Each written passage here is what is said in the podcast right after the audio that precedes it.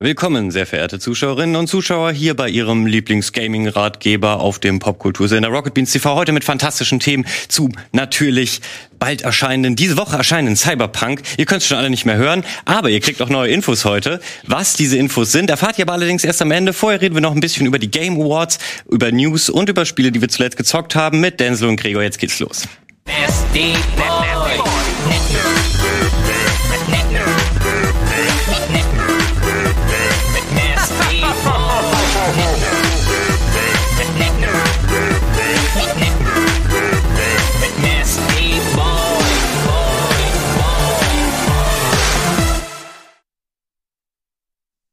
Jeder hat schon die Nase voll, es hat noch nicht mal angefangen mit Cyberpunk. also, da, da habt ihr meine Meinung natürlich auch einfach schon gehört. Ich bin ein bisschen diese ganze Berichterstattung und den Hype leid. Seit äh, gefühlt sieben Jahren liest du jeden Tag irgendwie, jetzt kann Cyberpunk plötzlich das und jetzt passiert hier dies. Ich weiß gefühlt schon alles. Soll ich, soll ich eine kleine Theorie?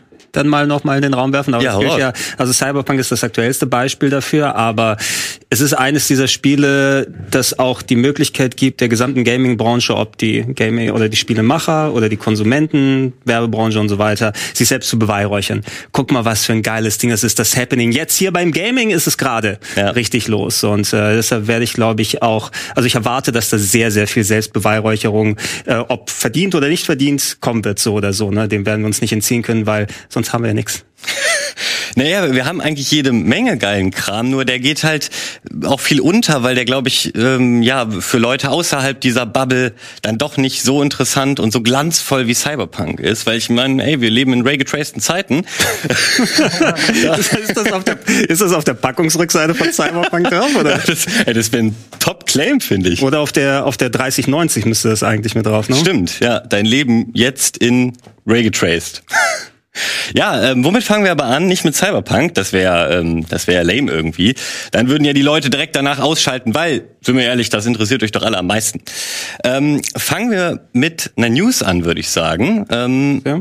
Und zwar, was ich ähm, mich etwas ja, stutzig gemacht hat. Äh, wir haben jetzt ja alle seit Jahren so ein bisschen BioWare verfolgt, ähm, die Hochs und Tiefs. Und das war ja mal ein äh, sehr beliebtes und äh, großes, bekanntes Studio, welches für tolle Rollenspielhits wie Dragon ähm, Age und Mass Effect vor allem verantwortlich und bekannt war. Und ähm, naja, dann kam aber Mass Effect Andromeda und wir haben alle diese ähm, Gesichtsklause, ne, das ist ein blöder Plural war, wie können wir es sonst nennen, diese Gesichtsgrätschen gesehen, diese merkwürdigen Engine-Ausfälle von der Frostbite Engine. Haben wir, haben wir eine Kamera hier? Soll ich mal versuchen, so äh, Mass Effect Andromeda Gesichter nachzumachen? Ja, bitte. ja, ja, das trifft ja, ganz gut. Nicht nicht Ungefähr. Och, jetzt habe ich Kopfschmerzen. Deswegen. Passt. Ja, genau. Und ähm, dann, ja, das ist ja nicht so gut angekommen. Dann haben wir uns aber alle ähm, trotzdem irgendwie äh, ja vom Studio erhofft, dass es da wieder bergauf geht. Dann kam ja auch noch Anthem. Und dann ah. kam auch so, nachdem Anthem, Anthem dann so ein bisschen gefloppt ist, die, die Meldung, ja, ja, aber das retten wir jetzt. Wir haben aus unseren Fehlern gelernt. Und das sollte unter anderem äh, der Studioleiter Casey Hudson tun. Und der ist jetzt aber letzte Woche zusammen mit dem Executive Producer Mark Dara, der ähm, für Dragon Age 4 eigentlich zuständig war als Executive Producer, die haben jetzt zeitgleich das Studio verlassen. Und darüber können wir mal ein bisschen reden. Was bedeutet das? Vielleicht möchten Sie Cyberpunk spielen. Das kann ja sein, wenn Sie es jetzt verlassen haben. Ja. Habt, habt ihr beide denn äh, sowohl Andromeda als auch Anthem mal ein bisschen länger gespielt? Oder wie sah es bei dir aus, Dennis? Nee, nicht ein bisschen länger. Nur reinguck kurz, äh, kann ich dir nicht mithelfen. Also auch nicht Andromeda zum Beispiel, weil ich ja, ich, also ich liebe die äh, Mass Effect Teile. Ich habe sogar drei sehr gerne gespielt, trotz des kontroversen Endes noch vor dem Patch sogar dann gespielt, einfach weil du nicht so viel in dem Maße bei Sci-Fi RPGs hast. Ne? Das letzte, was ich davor gespielt habe, war vielleicht Buck Rogers Countdown to Doomsday auf dem C64. ähm, aber äh, die, die ganze Diskussion darum hat es mir richtig madig gemacht, ne? weil so nicht nur die Berichterstattung in den Medien, sondern auch von Leuten, von denen man Bescheid weiß, dass man auf deren Meinung was geben kann. Jeder hat ja seine Pappenheimer und da hieß es, ah, nee, nee, lass mal oder so. Ich habe es bis heute nicht richtig angefangen, Andromeda. An Anthem habe ich mich versucht, ein paar Stunden, auch schon nach vielen Patches, wo, also auch nicht das Initiale, was noch wohl schlimmer gewesen ist, aber da hatte ich das gleiche Gefühl leider so ein bisschen wie bei Marvel's Avengers. Das ist so ein Spiel, was an mir persönlich vorbei programmiert mhm. wurde. Und das, das ist äh, recht schade. Ähm, aber das mit, gerade mit Casey Hudson überrascht mich, ne, weil der war ja extra, wenn ich mich irre, dann korrigiert mich gerne da im Chat. Ich meine, dass er extra zurückgekommen war, um Anthem wieder aus der Suppe zu holen, ne? Als jemand, der mit Vision, mit Führung gerade die ersten drei Mass Effects auch ähm, betreut hat, trotz, wie gesagt, Mass Effect 3 mit den Geschichten. Und dass der jetzt aussteigt, bevor Mass Effect rebootet wird, dass der zuständige Mark Darren hast gesagt, ne? Für Dragon Age 4. Genau, Mark Darra. Darra. Äh, für Dragon Age 4 dann auch raus ist und Dragon Age bin ich nie so richtig reingekommen. Das wären eigentlich die zwei Stützen gewesen, ne? Und was gar nicht so richtig dann, wo BioWare wie auch immer die heutzutage aussehen, dann intern äh, sich aufstellen wollen, um da ranzukommen. Ja, ja, das, da kann man natürlich immer viel reininterpretieren. Wir stecken jetzt auch nicht so drin, dass wir natürlich exakt wissen, was das bedeutet. Vielleicht, ähm, oder mit Sicherheit ist das schon ein bisschen länger intern ähm, bekannt und vielleicht gibt's da irgendwie tolle, tollen Ersatz und das ist irgendwie alles in guten Händen. Aber eben, wenn man sich die letzten Jahre anguckt, ähm, weiß ich nicht, kann, will ich da nicht so drauf vertrauen. Ähm, ja, also natürlich, Bioware ist halt eine, eine Riesenfirma, die auch unter EA, ähm, einer viel größeren Firma nochmal arbeitet, beziehungsweise denen gehört. Da haben wir uns, glaube ich, eh schon bei diesen Konstrukten jetzt länger als, als äh, Gamer davon verabschiedet, dass man da noch so ja so astreine Leidenschaft bekommt, die 100% cool ist. So, du hast doch immer diese Sachen, die, wo du schon im Vorfeld davon hörst, in, vor ein paar Jahren waren es viel äh, Microtransactions, die die immer das schon so ein bisschen madig machen. Und gerade Anthem ähm, Weiß ich nicht. Das war auch ein schwieriges Projekt, weil ich fand's sowas von uninspiriert. Ähm, der Trailer war noch cool, äh, aber das war ja auch noch, das war ja auch der Witz. Den Trailer hatten sie ja rausgehauen, als es noch gar kein Spiel gab. Könnt ihr, könnt ihr euch noch erinnern? Das war das letzte Game auf einer Microsoft-Konferenz auf der E3, glaube ich. Das oh, war ja, der große ja. und One More Thing, der große Knaller ja. ist es gewesen. Und von da an, hui, pff, ja, und äh, damals dachte ich auch noch, ey, cool, sowas mit äh, so Iron Man-mäßigen Anzügen. Alter, fliegst da durch, durch dann fremde Planeten und dann kannst du anhalten und so. Ja. Mass Effect mit Jetpacks, what the hell, ne? So, genau, und das Geil. sah ja auch prima aus und dann konntest du ja in dem, in dem Trailer ist ja auch noch in so ein Wasser irgendwie eingetaucht. Äh, nur, ja, was wir alle nicht wussten, ist es das Spiel nur als Concept Art quasi oder als äh, CGI-Trailer zu dem Zeitpunkt existierte, aber noch keine Zeile Code geschrieben war ähm, mhm. oder zumindest nicht viele. Und dementsprechend ähm, holprig äh, war dann noch der Start, weil ähm, man hat ja danach einiges erfahren. Erst einige Monate zuvor, vor, vor Release, hat man ja da eine klare Richtung einschlagen können und noch ganz, ganz schnell irgendwie grob das versucht zu entwickeln, was man da im Trailer gesehen hat. Ähm, ja, also es, es gibt ja den ähm, sehr aufschlussreichen, aufschlussreichen Artikel bei dem Blood, Sweat and Pixels Buch, glaube ich, von Jason Schreier. Der hat ja die Geschichte noch mal ein bisschen aufgedröselt mhm. und ich glaube gerade auch, dass das in die Öffentlichkeit gelangt ist, wieder alle aneinander vorbeigearbeitet haben und äh, hier die, die Absicht wohl anders gewesen ist als da, wie es zusammengekommen ist und das Spiel immer wieder vom Neuen begonnen, angefangen, umgebaut wurde. Ähm, EA haben ja auch eine Zeit lang versucht, da noch das Schiff gerade zu biegen, aber irgendwie, man hört ja nicht wirklich so viel mehr von Anthem und ich weiß auch nicht, wer es im Jahr 2020, 2021 jetzt ernsthaft nochmal angehen möchte. Ich würde hoffen, dass zumindest bei BioWare ein bisschen der, der Spirit sozusagen von früher da ist, weil A, natürlich musst du auf Wirtschaftlichkeit achten und wenn jetzt die Zukunft rollenspielige Loot-Shooter oder sowas sind, mhm. na, ähm, dann können sie sich gerne darauf spezialisieren, aber es sind nicht die Sachen, weswegen ich BioWare-Sachen dann gespielt habe oder BioWare-Games und ich hoffe, dass da vielleicht nochmal eine glückliche Mitte zustande kommen kann. Äh, eventuell hat, haben EA und BioWare jetzt die Blaupause, welche Schlagwörter sie vermeiden sollen oder wie sie ihre Geldabsichten am besten verpacken, ja, solange mhm. es du es nicht, nicht Microtransactions nennst und äh, dann nicht Lootboxen heißen, dann kriegst du schon irgendwie unter. Also ich ja. warte mal ab, jetzt mit der News auch. Ähm, der Hype ist wieder ein bisschen runter. Ich hätte mich gefreut wieder auf ein richtiges Mass Effect, aber mal sehen, was am Ende dabei passiert. Äh, vor allem die, die, ähm, ähm, das Remaster wurde auch angekündigt jetzt, ne? Soll das nicht hier am Anfang oder so ein paar Monate nächsten Jahr herauskommen? Jetzt, wo ich mir alle auf der 360 nochmal geholt habe, inklusive alle DLCs, wo die mal runtergesetzt wurden, ja. äh, damit ich sie einfach in der Hinterhand habe, weil die waren ja jahrelang irgendwie nochmal zum Extra kaufen überall da. Aber mal schauen, ich freue mich auch drauf und vielleicht wird es dann Zeit für noch weiteren Replay. Also alle drei sind in meiner Top 100, ne, die Mass Effects und äh, der Zweier sogar mindestens Top 20. Ja. Ja, also ich glaube schon, dass das was werden kann. Ähm, so meinte ich das eigentlich auch gar nicht. Aber irgendwie, also vielleicht ist es auch gar nicht so schlecht, wenn die Erwartungshaltung wieder so ein bisschen ähm, weiter unten sind, weil wir kommen ja später noch zu Cyberpunk.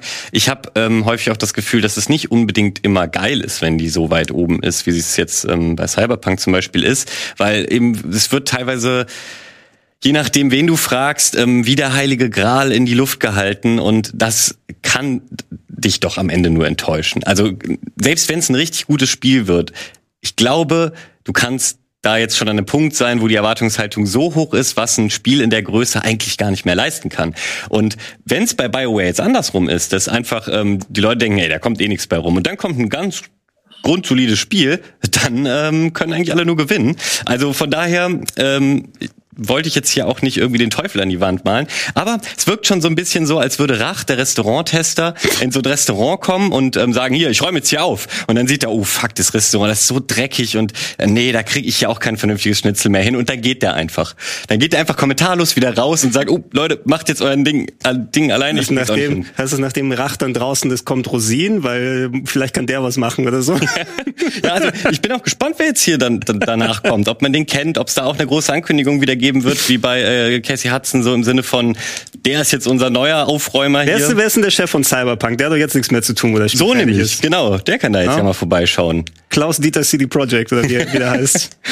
ja, ey, das weiß ich tatsächlich gar nicht. Äh, so viel äh, im Gespräch, so viel News liest man, liest man, aber das hat man dann nicht parat. Ist denn über, ist denn ein neues Mass Effect irgendwie angekündigt? In irgendeiner Form? Ähm, Nur vom, also dass eins kommen soll, ne? Genau. Das war durch die Blume haben ja, sie gesagt, Mass also Effect Reboot oder so. Ja, genau. Ich glaube, es gab okay. sogar so einen ganz, ganz kurzen Trailer, aber das waren halt nur äh, paar Sekunden und so ein paar Bilder, ähm, die nicht aus dem Spiel stammten. Ähm, okay. Aber ich weiß nur, ich, ich selber bin nicht so tief in Mass Effect drin, aber ich weiß, dass ähm, einige hier aus der Firma, die sehr tief drin sind, sich einen Ast abgefreut haben ich sag dir mal, Mass Effect 1 war einfach, es hatte diese schöne Star Trekige Sci-Fi-Ebene, ne? was ich finde, was du in einem Videospiel schön umsetzen kannst, wo nicht jedes Alien einfach wie ein Typ mit einer Plastiknase ausschaut, ja. sondern das kann einfach mal so langer äh, hier äh, Weingummiwurm oder sowas sein, in zwei Meter Größe und dir über Gedankenkontrolle reden. Das kannst du super in einem Videospiel umsetzen. Total. Da die ganze Politik-Scheiße mit rein mhm. und lange Fahrten im Aufzug und es war schon geil. Ja, und vor allem die Musik im Hintergrund war perfekt. Ja. so viel, das war, war ja so ein bisschen Vangelis-Style, Blade Runner-mäßig. Es war, also irgendwie war das Paket mega gut, auch wenn am Ende die Story hat man dann nicht mehr so, so zusammengepasst hat. Aber die ersten beiden waren im Grunde mega geil und ähm, ey, vielleicht lassen Sie es jetzt auch erstmal ein bisschen liegen. Ich habe nur Angst, ja, EA hat ja schon eine ganze Menge Marken, die, wenn sie sie liegen lassen, die kommen dann komisch wieder, so wie Dungeon Keeper oder Ultima oder so. Äh, davor habe ich ein bisschen Angst, dass sie, dass sie ähm, Mass Effect aufgeben. Weißt du? Oh ja. Dungeon Keeper, 24 Stunden warten, bevor du weiter irgendwie mit deinem Mako fahren darfst. Oder Mako nachtanken mit DLC, mit richtigem Geld, ne? Ja. Ja, nicht, dass mhm. Mass Effect äh, jetzt nur so ein weiteres Mobile-Game wird. Ja, deswegen hatte ich gefragt, ob überhaupt eins angekündigt ist. Bei mir war das jetzt gar nicht, ich dachte, die haben noch nicht mal irgendwie was gesagt oder so, wann was Neues kommen soll oder wie was. Aber ähm, ich finde es auch ganz gut, wenn das nicht ständig jedes Jahr Neues kommt. Ich meine, das war jetzt eine Trilogie und die hat einen Abschluss gefunden. Waren noch drei, oder? Ja, genau. Ja. Und Andromeda genau. sollte die neue Andromeda. Trilogie beginnen oder was auch immer. Hm. Ja, stimmt. Ähm, Andromeda, aber siehst du, und das ist dann ja halt nicht nicht so richtig angelaufen. Ich habe das Gefühl, das ist, dass sie jetzt sagen, okay, dann lassen wir es jetzt erstmal einfach irgendwie so ein bisschen unter den Tisch fallen. Vielleicht fragt ja keiner nach und dann kommen sie in fünf Jahren wieder mit irgendwas, mit einem Reboot oder so und lassen Andromeda unter den Tisch fallen oder was weiß ich. Alles also ich glaube, das ist schon ganz klar der Plan. Also niemand möchte, glaube ich, Andromeda fortgesetzt sehen. Also ich, ich kenne wirklich niemanden, der äh, mit dem Spiel wirklich zufrieden war. Es, es gibt so ein paar, die haben es gibt bestimmt einen YouTube-Kanal, Andromeda Fan ja. Number One. Okay, den gibt's aber auch immer und überall, selbst bei der äh, schlechtesten Scheiße. nee, aber, Apropos Cyberpunk, nein. ja, genau. Super Überleitung. Nein, wir kommen noch nicht zu Cyberpunk. Lass uns doch lieber mal drüber reden, ähm, was ihr so zuletzt gespielt habt. Ähm, ja, wer möchte zuerst? Also Dennis kann gerne, ich kann meine dann schnell abhandeln nachher, weil ich nur alten Krams hauptsächlich gezockt habe. ja, das sagst du den Typen, von dem man immer genau weiß, was er gleich sagt. Also, also die, die, World of Tanks Weihnachtssachen sind geleakt, gerade heute.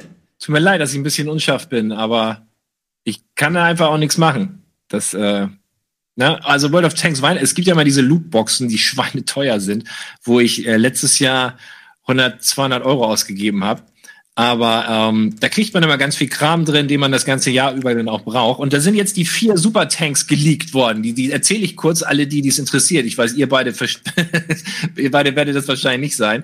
Aber das C, der C45 Bisonde, das ist ähm, italienischer Heavy Tank mit so einer neuen Mechanik. Den führen sie das erste Mal. Den kriegt man nur durch die Lootboxen. Und dann gibt's noch drei andere Achter. Und das ist ähm, ein britischer Stufe 8 Gisor ein, äh, 10, 1008 heißt der. Dann gibt's noch einen sowjetischen 08. Das ist die ISO 152K, ein Jagdpanzer, der oh. ich weiß nicht genau, was der in dieser in diesem Reigen zu tun hat. Und die Bourrasque. Das ist ein französischer. Ich weiß gar nicht, ob es richtig, ob ich es richtig ausspreche. Das nur als Service von mir ähm, für alle, die wissen, worum es gerade ging. Aber ich finde es ein bisschen seltsam. Das sind leider keine, keine coolen Tanks. Früher war das immer so, die hatten da einen Panzer mit zwei Rohren drin. Oder einen Panzer, der dreimal schießen kann anstelle von einmal und sowas. Also sie hatten mega krasse Sachen. Und diesmal ist ein bisschen mau. Und ähm, ich muss mich schon arg selbst überreden, dieses Jahr da Geld auszugeben. Und ähm, außerdem, ich war, oh, wir sehen auch gerade den Trailer. Habt ihr Chuck Norris schon gesehen? Chuck Norris ist auch ein World of Tanks. Den kann man als Commander kriegen. Mhm. Ich, ich hätte den lieber als Geschoss oder so. Ne? Der, der, wird, der wird die alle fertig machen. Sehr viel wirkungsvoller. Der ist auf jeden Fall ähm, hier bei diesem ganzen Weihnachtskram dabei. Da sieht man das jetzt auch, glaube ich, gerade. Kommt er kommt der bestimmt gleich. Ah, da ist er. oh, der kommt da, der kommt da raus hier. Irgendwo. Oder wird der Weihnachtsmann hier, also der Schneemann meine ich. Der, ja, warte, der kommt jede Sekunde, kommt der rein und steht da mit so einem richtig coolen Weihnachtspullover. Und er, der, also ein Commander ist halt quasi relativ wichtig, weil der in deinem Panzer die Fähigkeiten so ein bisschen definiert. Und dieser Commander hat auch eingesprochene Audio-Files extra, also ein eigenes, also es wird Chuck Norris wird ähm, sagen, wir sind getroffen oder wir, wir, wir haben ihn angezündet oder was weiß ich, ne? Das finde ich ganz Da ist er doch. Das, das muss er sein. Ja, das muss er sein. Da Direkt er, ja. von der Wahlurne aus Amerika in dem Panzer. Wie er nicht alt wird auch, ist super. Alter, Walker Texas Ranger Outfit auch noch. Er sieht aus wie früher. Er ist ja, der hat sich konserviert mit dem Bart, ne? Ja, Jetzt mit seinen, mit seinen Mitte 80 oder wie viel der ist? Na, oder, ja, der, der Anfang ist 80. 40 geboren. krass, oder? Naja, das zu World of Tanks nur ähm, und also sonst glaube ich langweilig. Ich aber, aber kurze Frage, weil du sagtest letztes Jahr und so gab es auch so äh, krass coole Panzer mit zwei Rohren und so. Gab es die denn dann wirklich oder wurden die erfunden dafür, dass man coole Panzer bekommt? Also bei World of Tanks so, dass das überwiegend alles realistische Panzer sind, aber irgendwann ähm, ähm, willst, willst du das Spiel ja noch, willst ja noch neue Panzer reinbringen und dann greifen sie auf so Konzeptzeichnungen zurück. Und tatsächlich okay. gibt es Überlegungen oder gab es Überlegungen, zwei Rohre anzubringen und so weiter. Haben sie nicht gemacht, weil es natürlich auch irgendwie schwierig ist. Aber es gibt Konzepte, es gibt Überlegungen und World of Tanks macht das manchmal wahr. Mhm. Ja, weil ich habe mich nämlich gefragt, ähm, irgendwann sind ja die Panzer auch, äh, hat man alle mal gehabt. Und was macht man dann? Und man will ja irgendwie Panzer und Skins verkaufen, also muss man sich irgendwann neue Panzer ausdenken, dachte ich mir so. Und ist ja offensichtlich ja. auch so ein bisschen passiert, ähm, wobei sie natürlich mit so ja. Konzeptsachen dann immer noch sagen kann, nein, nein, aber historisch gab's ja dieses Konzept. Nee, da hast du vollkommen recht. Ähm, da gibt's ein paar Sachen, die, die sind ja nicht wirklich historisch korrekt. Aber es, wie gesagt, hat mal jemand drüber nachgedacht.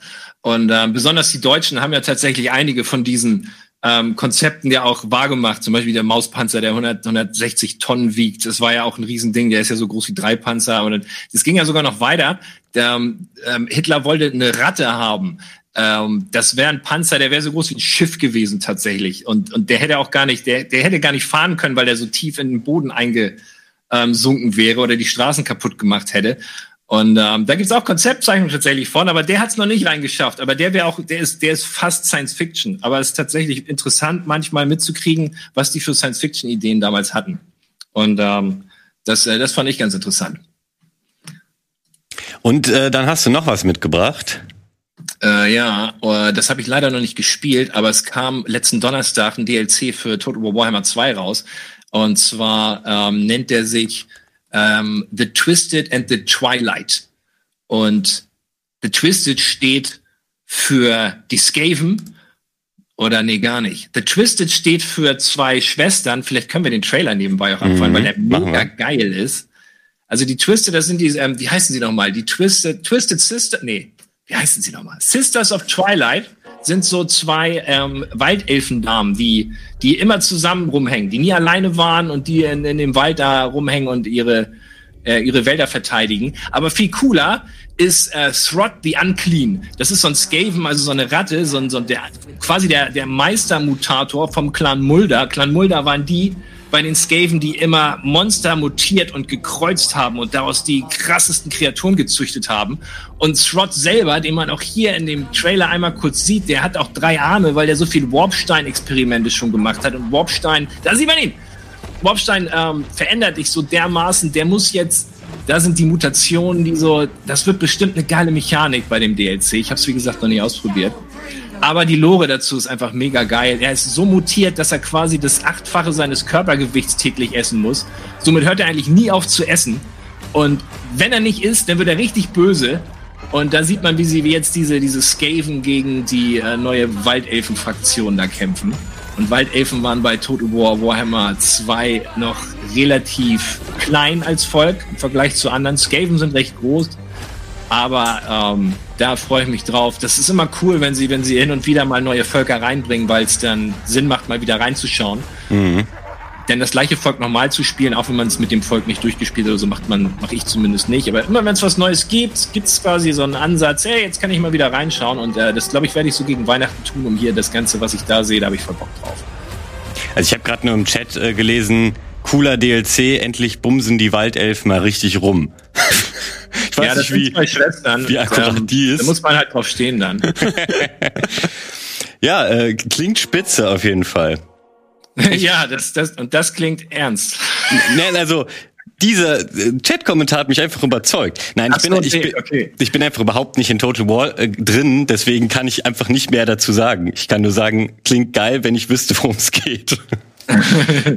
ja, aber vielleicht hat das, was, was ich dir gerade erzählt habe, so ein bisschen das Interesse geweckt oder gezeigt, wie deep das eigentlich ist. Ich finde die Lore einfach mega spannend und ich kann da gar nie aufhören von zu erzählen. Eigentlich. Das hat mich aber tatsächlich überrascht, weil ähm, ich wusste natürlich, dass äh, Warhammer insgesamt eine tiefe Lore hat, aber dass die auch so auserzählt wird in so einem ähm, ja vornehmlich Strategiespiel, war mir jetzt nicht so bewusst. Also klar, da gibt's die, die Singleplayer-Kampagne und natürlich werden da ähm, die ein oder anderen Häppchen serviert, aber dass man da auch wirklich was mitnimmt und dass irgendwie die Geschichte cool weitererzählt wird, äh, das ist doch schön, schön zu hören. Das hast, hast ja eigentlich nicht so häufig in solchen Spielen, die ja an sich eine total gute Strategietiefe bieten.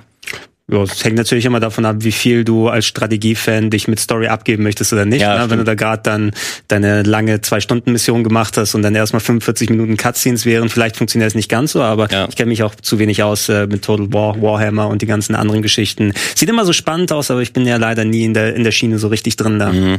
Ja, ist schwierig da reinzukommen. Aber wenn man mal so Fetzen hier und da hört, vielleicht, vielleicht ist das Interesse ja mal geweckt, dass man mal genauer hinhört und so langsam. Ich meine, ich habe jetzt auch genug Zeit gehabt, das gibt seit den 80ern oder was weiß ich, ne? Ähm, da ein bisschen was aufzuschnappen. Ich habe selber ja auch nie persönlich gespielt, weil mir das zu teuer war als Teenager. Du musst da ja diese, musstest damals diese Zinnfiguren kaufen. Mhm. Und die waren so Schweine teuer. Da hat dann, was weiß ich, irgendwie so ein, so ein, so ein Troll, äh, was weiß ich, 20, 30 Mark gekostet. Und ähm, ja, ist ein krass teures Hobby auf jeden Fall es geht halt nicht. Das konnte ich mir, ich muss, konnte das, ich hatte Hero Quest, das war in sich abgeschlossen, oder Blood Bowl, das war auch quasi so ein, so ein Standalone Spin-off im Sport. Ne, Blood mhm. Bowl, dieses Ding mit dem Football. Und, ähm, aber ich konnte mir das damals nicht leisten, aber ähm, habe immer neidisch meinen Kumpels zugeschaut und deswegen auch immer die Armeebücher gelesen und, und da reingeguckt und deswegen hat mich nie losgelassen.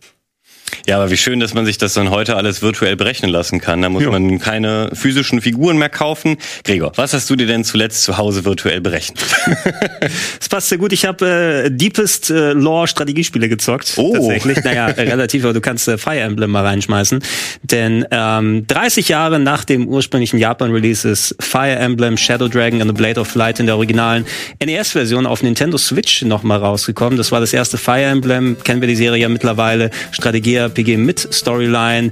Ähm, das äh, wurde anlässlich des 30-jährigen Jubiläums übersetzt, gehst für 5,99 im Shop zum Runterladen. Ist die NES-Version die originale, aber mit einigen Updates, dass du ein Quicksave machen kannst, dass du Animationsphasen anspeeden kannst, auch nur von den Gegnern, wenn du deine Züge selber machen willst. Mhm. Das ist eine rundenbasierte Strategie eben mit Storyline dazwischen. Sehr oldschoolig, ist ja auch 30 Jahre mittlerweile alt. Also die anderen Spiele in der Folgezeit haben ordentlich an ähm, Storytelling als auch Gameplay gearbeitet, aber mhm. du hast über 20 verschiedene Einheiten, viel, was du taktisch machen kannst. Die KI ist auch nicht so schlecht, zumindest eine Handvoll Missionen habe ich bisher gemacht, um mal reinzuspielen, ein Gefühl dafür zu bekommen. Äh, erstaunlich schon sehr viel drin von der DNA, wie die Fire Emblems heutzutage funktionieren, mit weniger Waifu-Gehalt, muss man vielleicht sagen, für die Leute, die da drauf stehen. Das ist mehr so die klassische Strategie und äh, man erlebt, wo Mars, äh, der Charakter herkommt, der ja auch in ähm, äh, Shadow Dance hätte ich was gesagt, wer ist nochmal? Äh, Smash Brothers äh, mit dabei ist. Ähm, der hat da nämlich seinen Ursprung und ist natürlich immer wieder mal aufgetaucht in verschiedenen anderen Sachen. Äh, kann man sich gerne für 5,99 gönnen, wenn man sowas mag in der Form. Ist auch nett geworden auf der Switch. Allerdings, ähm, eine Sache muss man auch wieder dann dazu sagen, äh, Nintendo schränkt wieder die Verfügbarkeit ein, denn es ist auch eins dieser Spiele, die nur bis Ende März 2021 kaufbar sein werden. Ne? Das haben sie ja schon mit äh, dann den, den Super Mario 3D All-Stars gemacht oder Super Mario äh, Brothers 35, das äh, Massive Multiplayer Game da. Ich verstehe nicht ganz, also doch, ich verstehe schon, ne? künstlich verknappen und dann mhm. schön viel absetzen, um die Leute dann im Geschäftsjahr noch ordentlich ähm, abzumelken. und es ist ein gutes Spiel, es macht auch Spaß, aber ich finde dann diese Einschränkungen machen es mir wieder so ein klein bisschen madig. Ja. Ist da also nicht so cool, aber ich weiß nicht. Also als, als Fan habe ich es mir gerne angeguckt, würde ich auch empfehlen. Aber ansonsten ist es etwas, wo man jetzt nicht die Switch äh, entstauben sollte, mhm. ne? wenn man jetzt nicht der absolut größte Fan da ist. Ansonsten, ich weiß nicht, die, die restlichen Sachen, es ist äh, noch ein paar Neuigkeiten gab es zu Persona 5 Scramble. Oder du kannst mhm. mal da ein bisschen was reinschmeißen. Ähm, das jetzt Persona 5 Strikers, glaube ich, heißen wird. Ähm, ich habe vor einem Jahr das schon die japanische Version dann spielen können auf der Switch. Persona 5 Scramble ist das Sequel zu Persona 5, ähm, aber nicht nur klassisch Rollenspiel, sondern Rollenspiel gemischt mit Dynasty Warriors, muss man wieder sagen. Also es ist das äh, quasi äh, so ein bisschen wie wir es mit Hyrule Warriors hatten, na? Äh, ein Spiel aus dem Universum von einem Franchise, wo dann dieses Dynasty Warriors mäßige Massenkämpfen mit dabei ist. Das Schöne daran war aber, es sind nicht diese klassischen Massenschlachten, sondern ähm, quasi das Kampfsystem System wurde nur adaptiert darauf, wie das äh, Massenkämpfen bei Dynasty Warriors funktioniert, mit mhm. vielen Gegnern, verschiedenen Charakteren, die du machen kannst, unterschiedlichen Skills. Aber ähm, es ist eine richtige Fortführung der Persona 5 Story, die so einige Zeit danach spielt. Äh, neue Charaktere werden eingeführt, Production Values sind gleich oder vielleicht sogar einen Tacken besser jetzt als neueres Game bei Persona 5. Und du hast richtige Dungeons sogar. Also Dungeons, wo du rumgehst, okay. Sachen, die du lösen kannst. Ich habe den Anfang so ein bisschen gespielt auf Japanisch, da gab es eine japanische Demo dazu. Und ähm, ja, wenn sich das weiter so äußert, dass du nicht nur Standard-Massenkämpfen hast, sondern dass da auch Dungeons und Story und alles mit drin sind. Als Fan von Persona 5 finde ich, kann man sich das gerne geben. Ähm, mhm. Und da ist ein, ein Trailer kurzzeitig online gegangen am Freitag, dass das Ding äh, auch ähm, dann äh, 2021 dann erscheinen wird in der westlichen Fassung. Hier steht bei Wikipedia was vom 23. Februar. Das war wohl dann das Datum, was genannt wurde. Und äh, Switch, PS4 und sogar Microsoft Windows. Das heißt also auch eine PC-Fassung oh, cool. für die Leute. Switch fände ich cool, auch wenn sie dass sie das Original vielleicht nochmal releasen, weil mhm. gibt's ja bisher auch nur auf PS4 und PS3 im Westen, ne, oder? Persona 5. Ne, das Original, ähm, PC-Version und Switch-Versionen sind immer cooler, wenn die dann auch nochmal dazu kommen. Ja. Aber das sind ein paar Eindrücke von der alten Japan-Version. Ich bin mal gespannt darauf, was sie noch jetzt alles machen mhm. für die westliche. Aber ähm, wäre das jetzt nur so äh, Muso Gameplay gewesen, dann hätte sich weniger interessiert. Ja, weniger. Also äh, selbst Hyrule Warriors Interesse wäre da gewesen, aber so Muso ist nicht unbedingt meins. Ähm, ich weiß, dafür spiele ich die ganzen Yakuzas, wo du normalerweise nur mit dem Knopf auf die Fresse haust und so, aber das ist mir ein bisschen genehmer, das Beat'em Up Gameplay verglichen mit Massenschlacht und Feldherren und ähm, große riesige Gegnermassen einfach so abzuarbeiten. Ja. Ist nicht wirklich da meins. Und wenn mal was anderes mit der Formel gemacht wird, dann ähm, könnte das durchaus cool sein. Und ey, Musso mit richtigen Dungeons ist eine interessante Idee, die noch keiner so richtig gemacht hat bisher. Mhm. Ja. Ähm, und ansonsten kann ich vielleicht noch eine Handvoll Worte, mach's kurz rein, da rede ich zehn Sekunden drüber. äh, Dragon Quest XI S ist erschienen, der Definitive Edition. Das Update von Dragon Quest 11 gab es letztes Jahr für die Switch, jetzt für Xbox-Plattformen, für Windows, für PS4 auch spielbar auf der PS5. Ähm, die ganzen Neuerungen, die auf der Switch gewesen sind, mein Game of the Year 2018 damals gewesen, 100 plus Stunden auf der PS4 investiert.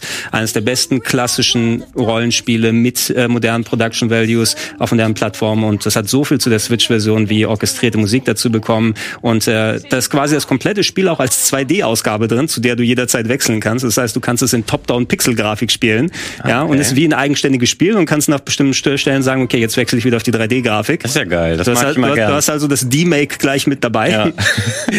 ähm, ist auch, soweit ich gesehen habe, im Game Pass drin für Xbox-Leute, ne? mm, okay. dass man die Version zocken kann und ansonsten auf den neuen Plattformen. Einzige, was ist, man wird nicht sein Safe mitnehmen können, weil da so viel anders ist von den alten Versionen. Und soweit ich gesehen habe, jetzt auch übers Wochenende wird wohl die alte Version delistet zum Neukauf. Also zumindest, ob du es bei Steam, PS4 und so weiter, wirst du wohl die alte Version nicht mehr kaufen können, die einen bestimmten Vorteil hat, denn die Version hier basiert auf den Switch-Grafiken. Das heißt, manche Texturen können ein bisschen gröber aussehen. Na, die wurden jetzt wieder hochskaliert, dass du es mit 60 Frames und hoher Auflösung fahren kannst. Ähm, allerdings äh, waren die alten, gerade die alte PC-Version mit den dafür gemachten Texturen, wenn du direkt den Vergleich machst, sieht es wahrscheinlich in gewissen Bereichen dann nochmal besser aus. Deshalb muss man das so ein bisschen unter mhm. Vorbehalt sehen. Ansonsten aber, Spiel ist weiterhin cool. Okay, das ist doch äh, ein schönes Fazit dazu. Wofür steht das S in dem Titel?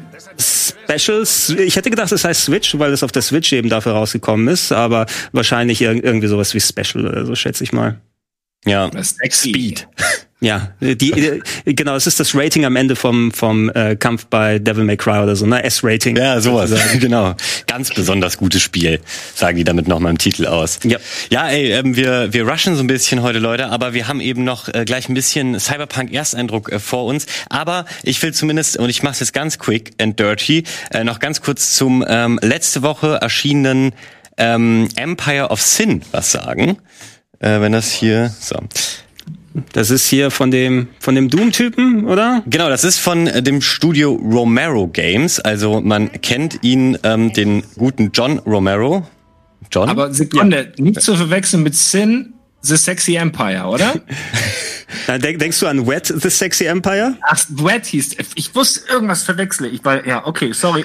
Worüber auch immer die zwei Jungs reden. Nein, ich rede natürlich über das Spiel von Rom Romero Games Empire of Sin, welches im ähm, Chicago der 1920er Jahre spielt. Also genau zur Zeit der Prohibition in Amerika, also die Zeit des Alkoholverbots. Ähm, viel ähm, also wer, wer zum Beispiel Serien wie Boardwalk Empire gesehen hat, äh, mit äh, Steve Buscemi, Buscemi, wie auch immer man ihn ausspricht, ähm, der kennt so ein bisschen das Setting und ich fand es unglaublich spannend. Ich habe äh, vorletztes Jahr auf der Gamescom, ähm, nee, letztes Jahr auf der Gamescom, ähm, konnte ich schon mal anzocken und da fand ich sehr, sehr vielversprechend. Ich spule hier mal so ein bisschen rein, äh, damit man mal ein bisschen mehr als die Charaktererstellung sieht. Ähm, und ja, im Prinzip, was ist es? Es ist eine Mischung aus Wirtschaftssimulation und rundenbasiertem Kampfsystem. Also man läuft eben, wie man es da sieht, ähm, hat man dieses XCOM-Gameplay und ähm, muss sich im Prinzip in Chicago einen Namen machen, indem man ähm, ja schon bestehende Bordells oder äh, Brauereien oder halt irgend so ein Kram, der eigentlich illegal ist, von anderen Gang Gangsterbossen versucht zu übernehmen und ähm, ja, indem man halt diese rundenbasierten Kämpfe austrägt. So, genug der Zusammenfassung. Ähm, ich habe mich äh, auf der Gamescom damals auch mit Brenda Romero unterhalten. Das ist übrigens die Frau von ähm, John Romero und die hat auch die Entwicklung geleitet und sie war also wirklich total leidenschaftlich. Es, es wirkte so, als hätte sie auf nichts mehr Bock als auf dieses Mafia-Setting und deswegen hat sie mich auch ganz gut überzeugt und ich hatte auch total Bock auf das Setting. So, jetzt stellt sich aber raus, ich habe lange nicht so einen uninspirierten langweiligen Kram gespielt. so viel Aufbau oh, dafür. Ja, sorry, das, deswegen habe ich so aufgebaut, weil ich hohe Erwartungshaltung hat, äh, hatte. Hier haben wir es wieder, Leute. Hohe Erwartungshaltung bringen euch meistens ins Verderben. Und mich halt auch. Die Dialoge, es, es tut mir leid, die wirken stellenweise wie von einem Kind geschrieben. Ähm, die sind wirklich einfach lame. Schon wie das Spiel losgeht, du fährst in so einem richtig äh, grafisch völlig langweiligen animierten Auto von vor zehn Jahren. Es passiert nichts. Es gibt immer drei Kameraeinstellungen und einen langweiligen Dialog. dann sind die Bosse, die man wählen kann, super OP. Das heißt, die haben alle so eine Spezialfähigkeit, die diese Kämpfe halt auch nicht herausfordernd macht. Ähm, Habe ich mir noch aufgeschrieben. Genau, die KI ist auch selten dumm. Die bewegen sich so, wie sich weiß ich nicht, also ich habe schon vor zehn Jahren noch bessere KI gesehen und dass ich das alles so hart sagen muss, tut mir unfassbar leid, weil ich eigentlich eben in diesem Projekt so viel Potenzial gesehen habe und es wird einfach nicht ausgeschöpft. Dazu kommt noch, dass bei Release jetzt auch so unglaublich viel Bugs sind nach irgendwie zwei Verschiebungen und so. Also auch dieses Projekt steht leider unter überhaupt keinem guten Stern und ähm, das beste Beispiel und das ist jetzt auch mein, mein Abschluss, und dann müssen wir ja nämlich auch zum Ende kommen, ist äh, der Boss oder die Bossin Goldi Gadot. Die hat nämlich die Fähigkeit Killerkönigin und damit kann sie drei Feinde ausschalten. So, jetzt kommt's aber. Jetzt sehen wir auch gerade hier so, äh, haben wir gerade kurz gesehen, wie man da ähm, äh, ja, sich quasi Items ähm, ausrüsten kann. Äh, wobei es ist schon wieder ein bisschen her. Und da kann man oder muss man natürlich seinen Charakteren auch Waffen ausrüsten. Ähm, so, diese Fähigkeit kann sie aber immer einsetzen. Völlig egal, ob sie eine Waffe dabei hat oder nicht. Das ist einfach sowas von Immersionsbrechen zu Sachen und davon ist das Spiel durchzogen. Anderes Beispiel, du kriegst Geld am Ende von einer Mission als Belohnung, obwohl es in der Mission, in der Story überhaupt nicht um Geld ging. Also du weißt nicht, wo kommt dieses Geld her. So klar, das gibt's in vielen Spielen, aber nicht in einem, ich will das nicht in einem Spiel sehen, was sich auf die Fahne schreibt, ähm, quasi mit seiner Erzählung zu punkten. So, deswegen, Leute, sorry, Kauft's euch nicht. Ich bin enttäuscht as fuck. Das ist aber selten, dass Walle so ausholt und ja, oder? geht, oder? Also ich habe mich halt echt gefreut. Sagen. Ja, also wirklich, ich habe mich jetzt ein Jahr lang auf dieses Spiel gefreut oder länger. Wann kommt denn die Einblendung? Diese Sendung wird präsentiert von Empire of Sin. Ja. ja. Also weil ich vorher noch so das noch so äh, ja, ja. toll angepriesen habe. Ja. aber damit ihr gemerkt habt, äh, wie, wie, tief mein Fall war. So, aber ich, ich habe nochmal nachgeguckt. Es gab schon ein Spiel, das Sin heißt, von 98 oder das so. Denn den Shooter meinst du, oder? Da gab es doch so einen Shooter mal, oder? Oder war es mit Y? Weiß ich gar ja, nicht mehr. Ja, das war so ein Shooter-Ding, was ziemlich unterdurchschnittlich war. Mhm. Mhm. Finde ich auch immer schwierig, wenn man, wenn man es nicht schafft, einen Namen zu finden, den es nicht schon mal gab. Oder? Ja, du Sind hast ja irgendwann, irgendwann mal alles durch. Ne? Also, Empire of Sin ist auch so, naja, kann Wirkt machen. generisch, e, egal, es wäre auf jeden Fall viel drin gewesen, keine Empfehlung von mir. So Leute, wir gehen in eine ganz kurze Pause, ein kurzer Spot und dann gibt's hier die große Cyberpunk-Ersteindrucksdiskussion. Bis gleich.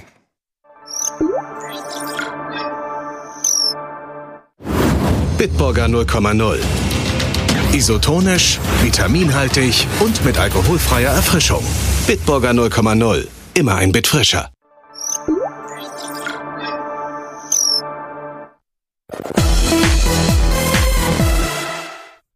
Hergezaubert. Ah, wo kommt der Sandro denn her?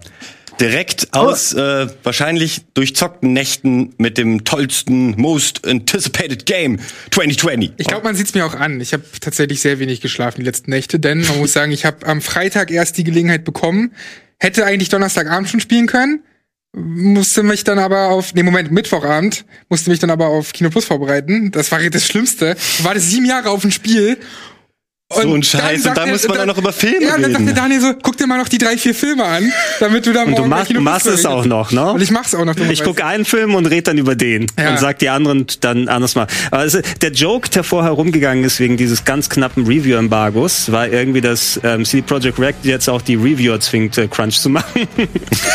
bis, zum, bis, zum, Ende des Embargos. Also wenn dann schon alle, Fairness Wenn schon alle, ja. Ich äh, weiß, wir haben zwar nicht mehr so viel Zeit, aber ich versuche mich mal kurz zu fassen. Denn dieses Spiel hat natürlich enorme Erwartungshaltungen und das, was wir hier sehen, das kann ich auch gleich mal sagen, ist kein selbst aufgenommenes Gameplay. Das darf man heute noch nicht zeigen. Also um 18 Uhr sind zwar die Embargos gefallen für Kritiken, aber man darf noch kein Video-Footage zeigen. Das wird dann ab Mittwoch stattfinden, auch auf dem Sender. Sehr wahrscheinlich. Und ich sag auch mal gleich, ich werde natürlich keine Spoiler droppen, ich werde nichts zur Story sagen, ich werde einfach nur ein bisschen was erzählen zur Welt, zur Technik, was gut ist, was schlecht ist, für wen das was geeignet ist, für wen wahrscheinlich eher weniger. Und ich habe habe insgesamt ungefähr zwischen 20 30 Stunden gespielt. Das habe ich zumindest geschafft seit Donnerstag oder Freitag. Äh, ich hatte richtig Angst, enttäuscht zu werden, denn ey, der Teaser kam jetzt zum ersten Mal vor sieben Jahren und wenn man auf Cyberpunk steht als Genre und dieses ganze Zeug wie Blade Runner, Akira, Ghost in the Shell und so extrem mag. Warst du da noch minderjährig? Nein. Okay, knapp, ne? Knapp, tatsächlich. Ja. Da, da war ich 19. Holy shit. Hammer. Das ist echt knapp. Krass. Und ich hatte dann natürlich auch schon Witcher 3 gespielt und mag Witcher 3. Dementsprechend war auch die Erwartungshaltung bei mir sehr, sehr groß. Und dieses Spiel ist auch echt schwer zu besprechen, denn es ist nur ein Ersteindruck. Ich kann noch nicht final sagen, wie das jetzt insgesamt aussieht. Aber für mich persönlich ist es schon das, was ich mir erträumt habe im Sinne von, okay, du kriegst das, was da drauf steht. Du kriegst eine Cyberpunk-Welt mit all den Cyberpunk-Themen, mit Figuren, die gut geschrieben sind, mit Dialogen, die gut geschrieben sind. Und für mich ist es einfach das, was ich mir wirklich erhofft habe. Wir kommen auch später noch zu Sachen, die nicht so gut sind. Ich will trotzdem mal sagen, ich glaube, dass es nicht jedem gefallen wird. Denn es ist eben Cyberpunk und Cyberpunk, Cyberpunk ist sperrig. Mhm. Und so ein GTA, damit holst du halt mehr Leute ab, in meinen Augen. Das sieht man auch beispielsweise an sowas wie Battle Angel Alita oder Blade Runner 2049, die an der Kinokasse im Flop waren. Mhm. So, die Leute sehen Cyberpunk, haben da vielleicht nicht so viel Bock drauf. Ich hoffe, dass es bei Cyberpunk ein bisschen erfolgreicher wird. Äh, und was ich sagen kann noch ist, es ist ein sehr, sehr lautes Spiel. Es ist ein sehr intensives Spiel. Okay. Es gibt auch ruhige Momente, aber ihr müsst euch vorstellen, diese Welt ist so vollgepackt. Diese Welt ist, du wirst erschlagen. Du hast auch eine Karte voller äh, Items, wo du erstmal am Anfang nicht weißt, was ist das so genau. Das ist ein bisschen wie bei Witcher. Da hast du auch Fragezeichen, du weißt, du kannst da hingehen, irgendwas passiert da schon. Du kannst auch in der offenen Welt einfach mal einen Dialog zuhören und daraus entwickelt sich eine Quest. Das gibt's auch. Mhm. Es gibt wirklich überall was zu tun. Du willst von Punkt A nach Punkt B und wirst von zehn Sachen unterbrochen und hast schon wieder vergessen, was du eigentlich vorhattest. Also ist es so ein bisschen wie bei Skyrim oder so, wo man ja auch rumläuft und mehr Quests annimmt, als man abgeschlossen bekommt. Ja, nur dass mich die Hauptquest hier mehr interessiert als bei Skyrim. Das ist wirklich, äh, das ist ein interessanter Punkt, weil ähm, das haben die ja nie geschafft und das ist ja schön zu hören, dass die Hauptquest einen offensichtlich bei der Stange hält. Voll und ey, generell ist, wie gesagt, es gibt sau viel zu tun. Ich habe nicht erwartet, dass diese Welt doch so groß ist. Also man kannte ja die Distrikte, ne, mhm. ne, die unterschiedlichen, und hat ein bisschen hier und da was gesehen. Aber dass sie doch so groß ist und ihr müsst euch halt vorstellen, es geht auch noch mal in die Höhe. Es hat halt viele große Gebäude, wo man noch mal irgendwie mit dem Fahrstuhl hochfahren kann. Man hat Quests, Questreihen, die sich auf einer gewissen Höhe nur abspielen und ähm, nicht nur das, was du machen kannst, ist da so krass, sondern es wird insofern auch nie langweilig, dass du ständig in irgendein Gespräch oder so verwickelt bist. Du wirst ständig angerufen. Du kannst ähm, Sprachnachrichten abschicken, also darauf auch antworten. Du hast einen Johnny Silverhand in, in Form von Keanu Reeves, der dann da halt rumsteht. Das ist ja schon bekannt, dass der quasi in deinem Kopf ist. Mhm. Der, der drum steht und dich voll labert vor einer Quest oder während einer Quest. Das heißt, es wird in keiner Sekunde, zumindest nach den ersten 20, 30 Stunden, langweilig. Und das habe ich so relativ selten erlebt. Nicht langweilig oder schon manchmal nervig? Also ich denke da so an GTA 4, äh, Roman, let's go, go bowling, so, wo du alle paar Minuten Cyberbowling. Cyberbowling. Es ist natürlich super ähm, hilfreich dadurch, dass es halt unfassbar lebendig wirkt. Aber ich habe zu jeder Sekunde auch die Angst, und da sind wir bei dem Punkt zu viel, dass ich was verpasse. Mhm. Weil man weiß ja auch, es gibt unterschiedliche Dialogoptionen, es gibt auch Quests, die du verpassen kannst. Das gab es auch bei Witcher 3. Und so ist das hier eben auch noch. Nur noch mal viel krasser auf diese Stadt verteilt. Mhm. Bei Witcher waren es halt große Ebenen, hier ist es alles so in eine Stadt gepresst. Und es hat auf jeden Fall einen hohen Wiederspielwert. Ich kann mir vorstellen, das mehrmals zu spielen. Ich habe jetzt als äh, Nomad gestartet. Da startest du quasi in so einer Wüste. Hat man auch schon bei veröffentlichten Gameplay gesehen. Und ähm, bist aber auch nicht festgefahren. Das ist ganz schön, dass du, was dieses ganze Management von deinen Upgrades und so angeht, du legst dich nicht am Anfang fest und dann ist es der Weg, sondern du kannst währenddessen auch noch irgendwie auf Tech gehen, du kannst währenddessen noch ah, auf, cool. okay, du willst doch lieber ballern, weil du weißt ja auch noch gar nicht am Anfang, ja, ja. wie die ganzen Spielmechaniken sind genau. und was dir, was dir gefällt. So, ne? und, und kann man auch diese Fraktionen noch wechseln? Diese Nomad-Geschichte, das nicht, diese drei nicht, ah, aber ja. das bestimmt mehr oder weniger auch nur zwei Sachen. Einmal, wo du startest und zum anderen, welche Dialogoption du hast. Als Nomad, Nomad müsst ihr euch vorstellen, sind so Freiheitskämpfer, also die genießen die Freiheit in der Wüste. Mhm. Und die haben dann andere Dialogoptionen in den Dialogen, weil sie dann irgendwie was nachvollziehen können, wenn jemand freier sein will in dieser Stadt, Night City. Mhm. Und als Corpo, Corpo habe ich jetzt nicht gespielt, aber als Corpo kannst du wahrscheinlich dann drüber reden, was die Konzerne so machen, kannst das mehr nachvollziehen. Ich weiß halt nicht, weil ich jetzt nicht das dreimal spielen konnte, mhm, ja. inwiefern da dann später, zum späteren Verlauf in der Story, nochmal Änderungen da sind. Aber was diese ganzen, wir sehen es gerade, oder wir haben es gerade äh, gesehen, diese ganzen Upgrade-Möglichkeiten, das ist dir komplett frei bestimmt, wie du das verteilst. Und auch das kann echt am Anfangs einen erschlagen. Das wäre was, ob man, weiß schon, ob man respecken kann irgendwann, ne? dass du sagen kannst, hier, ich zahle dir ein paar Credits und dann darf ich alles nochmal auf äh, Oberschenkel verteilen. Die Möglichkeit gibt Du hast ja, ja auch äh, einzelne Specs, ne, diese ganzen Du gehst zum, zum Bodyshop da, ne? Du Na, gehst ja. zum Bodyshop und der macht das dann halt. Und mhm. äh, da kannst du dir auswählen, was willst du am Arm haben, was willst du am rechten Bein haben und so weiter und so fort.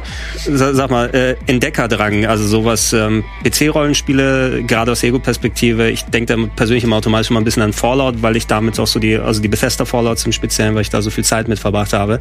Ähm, ich bin da häufig einfach mal, ich gehe jetzt in die Richtung und guck mal, was ich finde. Und in den meisten Fällen findest du auch was. Und äh, auch wenn mich nicht ein Sidequest oder die Main Story dahin getrieben hat, das ist für mich auch ein recht wichtiger Punkt bei solchen Sachen. Jetzt hast du das Gefühl, auch wenn du natürlich jetzt nur wenig vergleichsweise spielen konntest und nicht nur Story geballert hast, äh, warst du auch mal selbst versucht, mal irgendwo einfach hinzugehen und gucken, was du machen kannst? Ja, ich mache das total gern sogar mit diesen NPCs, wenn da, es gibt wirklich, ich habe es jetzt auf dem PC gespielt auf Ultra Settings und sieht auch toll aus und sowas. Und dann habe ich halt mal versucht, weil genau das mache ich immer bei Open World Games, einem NPC zu folgen. Und der ging dann tatsächlich, eine Frau war das, die ging dann tatsächlich in ihre Wohnung. so rein. ja, okay, ein bisschen weird. Ich gebe zu, ein bisschen weird. Aber ähm, dann gucke ich da so rein und sie macht dann halt irgendwas zu essen oder was zu trinken oder so. Lame. Ja, ist halt nicht so spannend, weißt du nicht mehr, was da passiert. Nee, aber, aber cool, dass sie so normal lebt. Genau, ich weiß nicht, ob es bei jedem ist, ja. jedem NPC. Es sind wahnsinnig viele. Oder ob einige auch einfach die Straße hoch und runter gehen die ganze mhm. Zeit. Das habe ich jetzt Immer wieder noch einmal umdrehen und wieder hoch. Ja. Aber auch, auch um auf deine Frage zurückzukommen, beste Beispiel, ohne, es ist kein Spoiler, es gibt eine, ich weiß gar nicht, ob es eine Sidequest ist oder ich das nur so entdeckt habe, denn ich habe so zwei Polizisten gesehen, die standen bei einem Nachbarn von mir, von mir vor der Wohnung. Und dieser Nachbar ist halt Polizist, hat sich aber seit mehreren Tagen schon nicht mehr gemeldet mhm. bei denen. Und dann haben die sich halt gewundert. Und daraus erspinnt sich halt dann auch eine kleine Geschichte. Und wenn du Bock hast, kannst du mit dem Nachbarn, mit dem du ganz gut bist, reden, woran das denn liegt und kannst dem Polizisten sagen, ey, helf dir mal da, dort und dort. Mhm. Und das habe ich zum Beispiel nur entdeckt, weil ich da dann mhm. halt die Polizisten gesehen habe, die da quatschen. Ich höre denen mal zu, in den ganzen Clubs, es gibt ja mehrere Clubs in dem Spiel, kannst du auch dich einfach hinstellen und einfach mal zuhören. Und daraus ergibt sich dann entweder ein Dialog. Einfach mal zuhören. Soll man im Leben auch mehr machen, ne? Einfach mal zuhören. Also es, man kann auch, wenn man kurz mal keine Quest spielen will, kann man auch einfach fünf Stunden, zehn Stunden da irgendwie rumlaufen und Sachen entdecken. Und das muss ich ehrlich sagen, habe ich so in der Form selten erlebt, weil man muss ja nun mal Ubisoft-Spiele, Open-World-Spiele als Vergleich ziehen. Ich habe vor kurzem Watch Dogs Legion gespielt. Und es war okay, aber mein Problem ist immer, auch bei Assassin's Creed, dass du nach 10 Stunden oder nach 20 Stunden, je nachdem wie groß das Spiel ist, mehr oder weniger die gleichen Aufgaben machst. Mhm. Und dieses Gefühl habe ich hier nicht. Also klar, ich, ich habe noch viele Stunden vor mir, aber ich habe das Gefühl, das Quest-Design ist viel abwechslungsreicher. Denn die hohe Kunst ist ja bei Open-World-Spielen, von vorn bis hinten abwechslungsreich und interessant zu bleiben und nicht immer nur das Gleiche zu machen. Ja. Und das haben sie halt in meinen Augen geschafft. Aber das klingt natürlich jetzt alles sehr positiv. Ich kann mal zum Negativen kommen. Ja, komm, kriegst du ja, das in zwei Minuten genau, unter? Dann aber ganz quick. Ja, ganz quick and dirty. Ähm, es, hat, es ist noch sehr buggy. Dazu sei mal gesagt, am Mittwoch kommt noch ein richtiger Day One Patch. Das dürfte vielleicht der sein, an dem sie jetzt die drei Wochen gearbeitet haben. Und der unter anderem Grund für die Verschiebung war. Zur Regelarbeitszeit, ne? Immer mit pünktlichem Ende. Exakt. Und das ist halt, muss man gucken, wie das dann aussieht. Ich kann mir auch gar nicht vorstellen, wie das auf der Xbox One S aussieht. Also auf der schwächsten alten Konsole. Ja, zumindest besser als auf der One wahrscheinlich. Die ist ja trotzdem ein bisschen stärker als die. Ist die S ein bisschen stärker als die normale One? Äh, nein. Nein? Nein, nein, nein. Sehr, eventuell ein bisschen, weil die Festplatte potenziell neuer ist, aber ich glaube, die okay. sollte eigentlich entsprechen der alten, oder? Okay, wissen wir nicht, aber äh, die One, also ich glaube auch, da sieht es nicht so ähm, prächtig wahrscheinlich aus. Es gab dann tatsächlich Szenen, wo die Lippen sich von dem NPC nicht bewegt haben. Es gab Szenen, wo ich tatsächlich eine Quest neu starten musste, weil mein Charakter plötzlich an einem Ort war, zu dem ich gar nicht konnte. Mhm. Der ist dann irgendwie in so einen Raum geglitscht, wo ich gar nicht rein konnte. Ja. Und ich bin mal gespannt, wie das sich so entwickelt. Aber Thema Lippensynchronisation und so, Lippenzeug, habe ich ja gerade gesagt. Ähm, Ja. ey, das Spiel ist so gut synchronisiert auf Deutsch, dass ich tatsächlich das auf Deutsch durchspielen werde. Okay. Oh, da war ich auch halt auch überrascht. Und da kommen wir auch mal zu dem Punkt, will ich auch ganz kurz noch sagen, diese First-Person-Perspektive. Viele haben mir da so ein bisschen Sorge vor. Es hat sich erst nicht so gut angefühlt, finde ich. Nach fünf Stunden ungefähr kommt man da schon eher rein und versteht auch, warum sie das machen. Das dient der Immersion, das dient den Dialogen, weil sie gucken dich direkt an, die ganzen Leute. Und Dialoge bekommen so auch mehr Bedeutung, mehr Gewicht, so habe ich das Gefühl. Okay. Und deswegen ergibt das schon Sinn. Du bist dann halt auf dem Auto in der Third-Person-Perspektive. Und eine zweite Sache will ich noch sagen, die mir nicht so gut gefällt, und dann können wir auch das Thema erstmal abschließen. Es gibt ja auch noch nächste Woche einen Review-Talk dazu, ausgiebiger. Der Nahkampf gefällt mir gar nicht. Also während, während Waffen sich richtig wuchtig anfühlen und anhören, es gibt 100 noch mehr Waffen irgendwie, Schusswaffen, das ist alles geil, aber Nahkampf, dieses Rumgefuchtel mit dem Katana oder mit deinen Fäusten in der Ego-Perspektive hat bei mir schon für, mit Skyrim nicht funktioniert und mit ähnlichen Spielen. Und hier habe ich auch meine Probleme damit. Das sind so die beiden hauptnegativen Punkte. Ansonsten bin ich bisher sehr, sehr glücklich. Hab das Gefühl, dass da Figuren geschaffen wurden und Geschichten, die tiefgründig erdacht wurden und Bedeutung haben und, und das Einzige, was ich noch nicht hatte, ich wurde noch nicht so tief berührt wie bei einer Witcher-Quest. Also es gab noch nicht den Moment, wo ich emotional so sehr berührt war oder wo ich sogar eine Träne. Auch, Ja. nicht, auch nicht beim Spannern? Auch nicht beim Spannen. Also bevor bevor wir es abschließen, es sind ja jetzt die ersten Meinungen eingetroffen. Äh, Metacritic-Score raten können wir gerne mal kurz machen, weil es ja nicht schon drauf geschaut hat. Dennis, was glaubst du, was ist der aktuelle Metacritic-Score? Ähm, ich, der 75, äh, 80? 75, äh, 75. 75, äh, Valentin? So tief. Ich sag 84.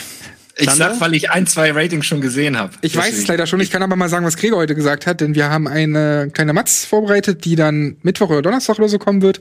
Und da hat Gregor, du hast 91 getippt, Ich richtig? habe 91 getippt Und? und, äh, es ist 91 Ja. gerade nach 43 Reviews. Okay, krass. 41 positiv, 2 mixed, 0 negativ bisher. Also das, das Ja. trickelt jetzt langsam alles rein. Ne? Embargo ist ja auch vor kurzem gefallen. Und äh, mal sehen, wie sich die Scores noch anpassen, wenn die Leute es mal durchgespielt haben und mal Sidequest angeguckt Ja. haben. Auf jeden Aber Fall. Abschließend noch ganz kurz die Frage, ähm, in einem Satz, jetzt nach 20, 30 Spielstunden, würdest du sagen, für dich persönlich, ganz subjektiv, wird's dem Hype, deinem Hype, wurde es gerecht?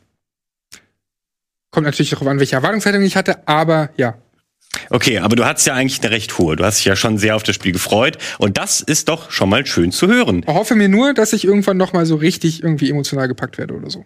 Genau, das hast du ja gerade gesagt, dass das noch ein bisschen fehlte, aber ey, du, das 100 Stunden plus geht das ja eigentlich, wenn man da alles mitnehmen will. Also das heißt, äh, es ist noch viel Potenzial, dass du das erleben können wirst. Und ähm, falls ihr euch jetzt gefragt habt, äh, ja, wie covern wir hier denn auf dem Sender Cyberpunk? Und zwar gibt's ja eben diese drei Fraktionen und damit irgendwie auch drei Startwege. Und äh, da haben wir uns überlegt, Mittwoch ähm, fangen wir das Let's Play mal ein bisschen anders an. Und zwar werden drei Teams zeitgleich dieses Spiel anfangen und wir werden gucken, immer mal hin und her zu schalten, ähm, wer gerade wo ist und wie unterschiedlich äh, die Herangehensweisen vielleicht sind. Ist auch von unserer Seite ein Experiment. Mal äh, schauen, wie gut das funktionieren wird. Das wichtigste Team ist ja schon hier, oder Dennis? Genau, ihr beide bildet ein Team. Ja, ja, ja, ja. Dann glaube ich Simon und Nils und die Micha Bros, also äh, Krogi und Micha Reinke. Ich bin mir auch sicher, wir werden sehr viel zu diesem Titel auf diesem Sender noch sehen. Also Simon, ähm, Chris von Game 2 und ich machen auch noch einen Review-Talk und so. Es Genau, es wird jede Menge kommen, Leute. Deswegen das als ganz kurzer Ersteindruck, weil von einer Stunde das Embargo dafür gefallen ist. Ähm, selbst gecapturtes durfte man noch nicht zeigen, deswegen dieses B-Roll und Sandros Ersteindruck. Das war's fast mit dem Game Talk, aber wie schon vor zwei Wochen könnt ihr auch diese Woche noch eine Kleinigkeit gewinnen. Und zwar haben wir ja vor zwei äh, Wochen mit unserem Partner NDXT einen fantastischen 2000 Euro PC verlost, den übrigens ähm, Captain äh, Speck Arrow gewonnen hat. Also äh, nur falls ihr euch gefragt habt, was ist denn nur mit dem Gewinner, wurde der gezogen? Ja, der Gewinn ist bereits auf dem Weg zu dem werten Herren. So, aber was könnt ihr dieses Mal gewinnen? Und zwar von ähm, Seagate gibt es eine 5 Terabyte HDD, die mit der Xbox kompatibel ist. Und wir haben gerade über Cyberpunk geredet. Wir haben letztens äh, von Call of Duty gehört, Spiele werden immer größer, meistens, wenn sie ähm, so groß sind, über 100 Gigabyte. Das heißt, man braucht eben ein, ein, ja, ein Riesendevice im Prinzip, um möglichst alle immer speichern zu können. Und das könntet ihr hiermit tun. Äh, 5 Terabyte, aber auf einem schönen 2,5 Zoll Gehäuse, also ähm, recht klein. Insgesamt verlosen wir das Ganze im wahren Wert von 1200 Euro. Und das heißt, acht Platten. Ähm, ist die Gewinnchance so, dass acht Leute eine Platte gewinnen können. Finde ich eine coole Sache. Ist aber nicht Platte. so ist nicht nicht schlecht. Ja. Ist aber nicht so kompliziert wie letztes Mal. Äh, ach so, neun Platten dann mit deiner. Ähm, ja, die verlosen wir aber nicht, hoffentlich. ähm, und zwar müsst ihr einfach nur auf den eben eingeblendeten Link klicken. Vielleicht wird er jetzt auch noch mal kurz eingeblendet. Oder morgen auf dem entsprechenden Blogpost auf den Link noch mal klicken. Dann müsst ihr euch einfach nur auf einen Button klicken und dann seid ihr schon im Pool der Teilnehmenden. Von daher vielen Dank an Seagate, viel Erfolg euch und jetzt geht's weiter mit dem Finale von Geo Battle mit Stargast Gunnar Krupp What? und natürlich Lars und Etienne. Viel Spaß dabei, haut rein Leute, noch einen schönen Montagabend. Macht's gut.